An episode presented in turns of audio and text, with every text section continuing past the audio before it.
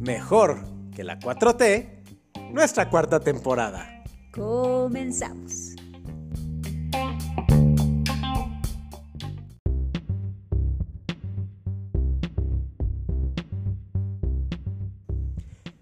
Ok, no cabe duda que estos chinos están superando todas mis expectativas. Eh, ¿Lo dices porque el teléfono que acabas de comprar ya recibe 5G? ¿Y porque tiene las mejores aplicaciones? ¿O porque el televisor que compramos hace dos años todavía funciona y funciona muy bien? No, porque este mentado virus ya va para dos años y no tiene para cuándo acabar. Ay, Mario.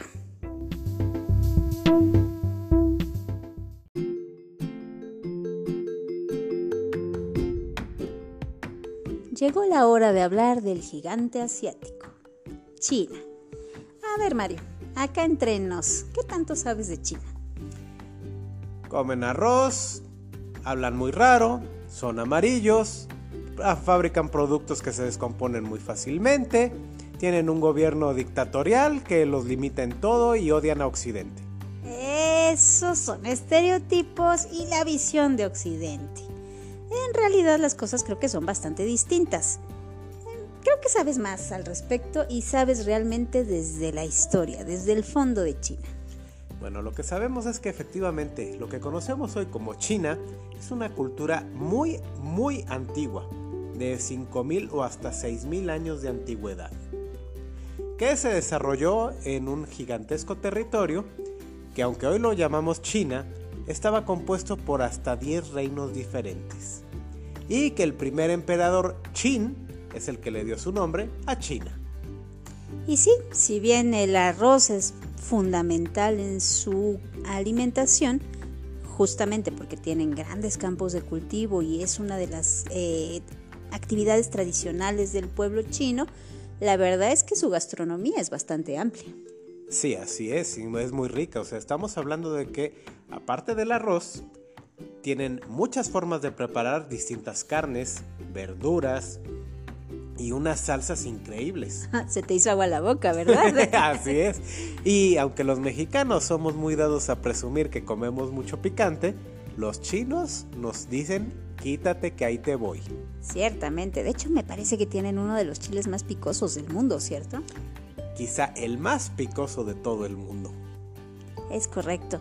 Y bueno, también su tradición de comer fideos y el pato. El pato es una de las eh, especies tradicionales de China. Así es, más que el pollo inclusive. Hablando de gastronomía, los chinos aseguran que la famosa pasta italiana tiene su origen en las recetas chinas. Y sí, no solamente esos, esos tipos de, de alimentos, y algunos otros condimentos son los que nos ha aportado China al mundo entero. Eh, hay productos chinos, o bueno, de origen chino, que se extendieron a lo largo del mundo gracias a este intercambio, al intercambio eh, comercial que se dio entre China y Europa, básicamente. Así es. Simplemente hay que recordar inventos tales como el papel moneda, la imprenta, la pólvora, solo por citar esos tres, tienen su origen en la antigua China. Así es. Y también hay personajes que se han convertido en parte de la cultura occidental. Por ejemplo, Aladino. Así es, por si no lo sabían, Aladino era chino. Y así lo narran las mil y una noches. Y como olvidar a Sun Wukong más conocido en, Occidente en la actualidad como Goku. Sí, y bueno, qué decir de las películas que invadieron el cine en los años 70 sobre todo. Así es, el cine de artes marciales, que aunque tiene su origen en el Hong Kong, que en ese entonces era una provincia británica, en realidad tienen asentado la cultura china en todo su esplendor. Vaya, Bruce Lee no sería lo que hoy conocemos sin, e, esa ascendencia de China y ese origen cultural. ¿Y qué me dices de Jackie Chan? Tradición y de verdad es uno de los mejores actores y coreógrafos de las eh, artes marciales en China. Eh, también actor de riesgo, arte marcialista, Sí, la verdad, toda una institución el hombre. Pero bueno, China en la actualidad, desde el punto de vista occidental, la verdad es que creo que tenemos una visión bastante trastocada de la realidad china en la actualidad. Y no solo en la actualidad, si viajamos un poco en la historia, la verdad es que la idea que tenemos de China ha sido desde un punto de vista occidental y no siempre muy favorable. Los occidentales siempre habían querido ver, sobre todo los europeos, al resto de las culturas como barbáricas, incivilizadas o simplemente atrasadas, negándole todo ese poder cultural y todos los beneficios que aportaba al resto del mundo.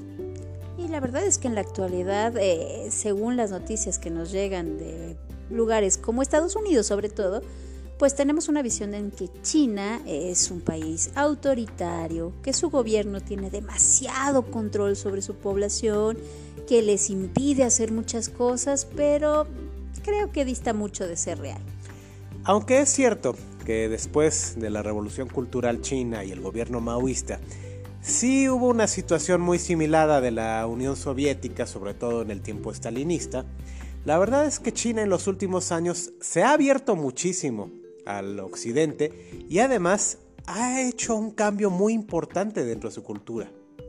Y hoy podríamos decir que la China comunista es el país más capitalista de todo el mundo.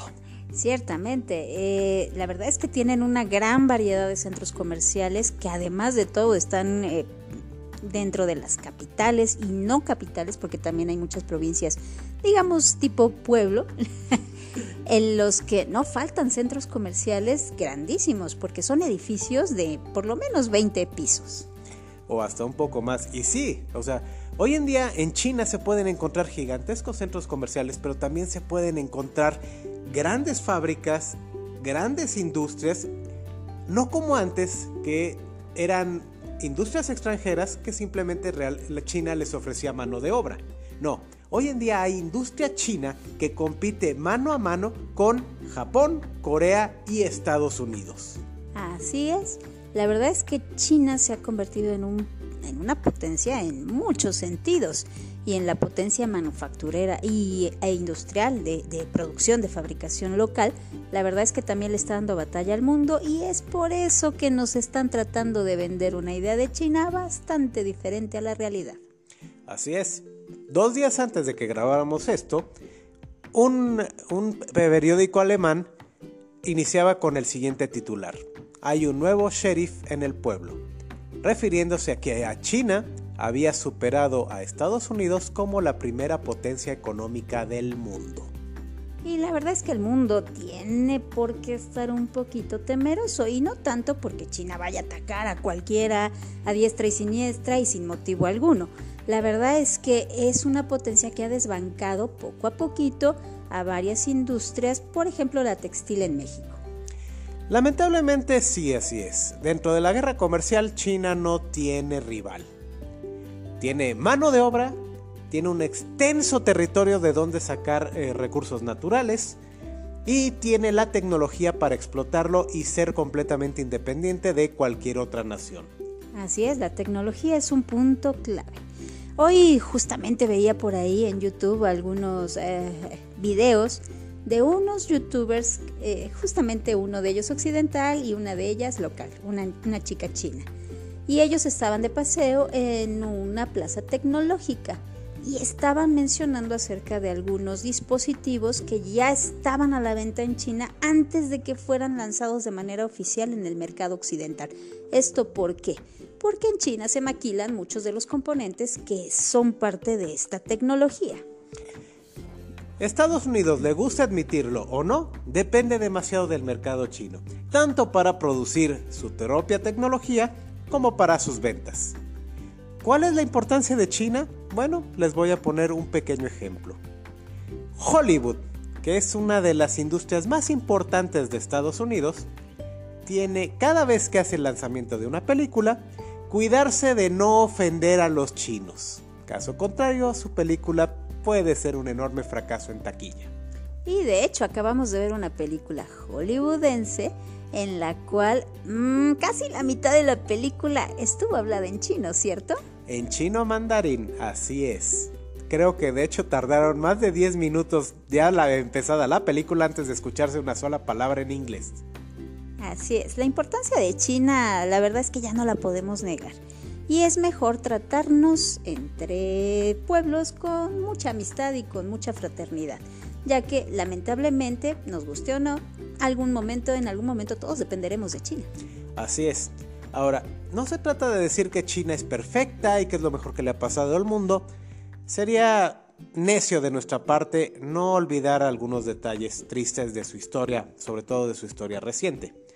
Pero siendo también completamente honestos, no es que Occidente esté libre de pecado. Así es, de hecho yo creo que tenemos más pecados de este lado que los chinos.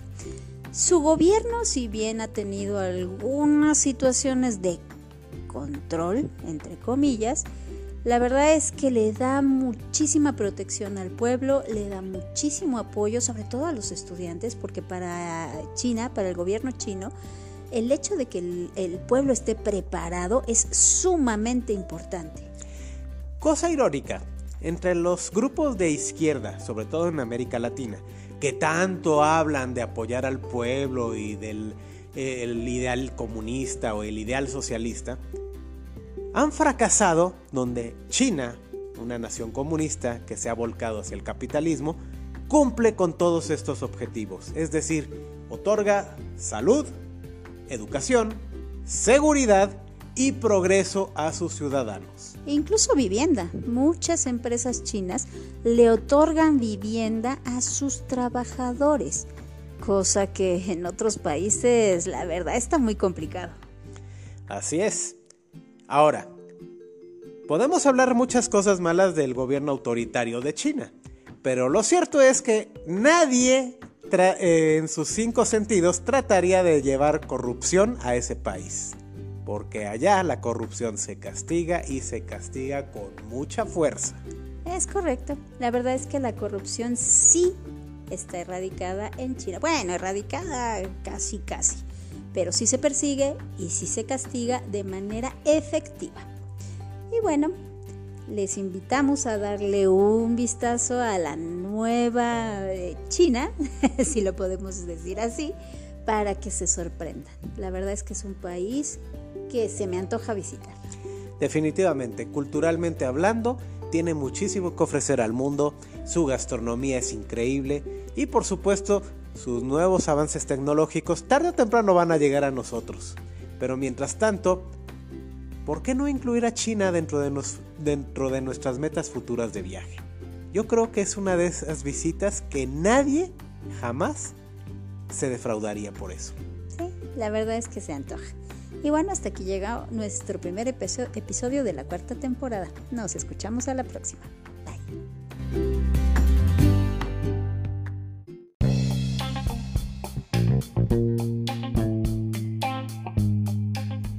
Porque siempre habrá mucho más de qué platicar.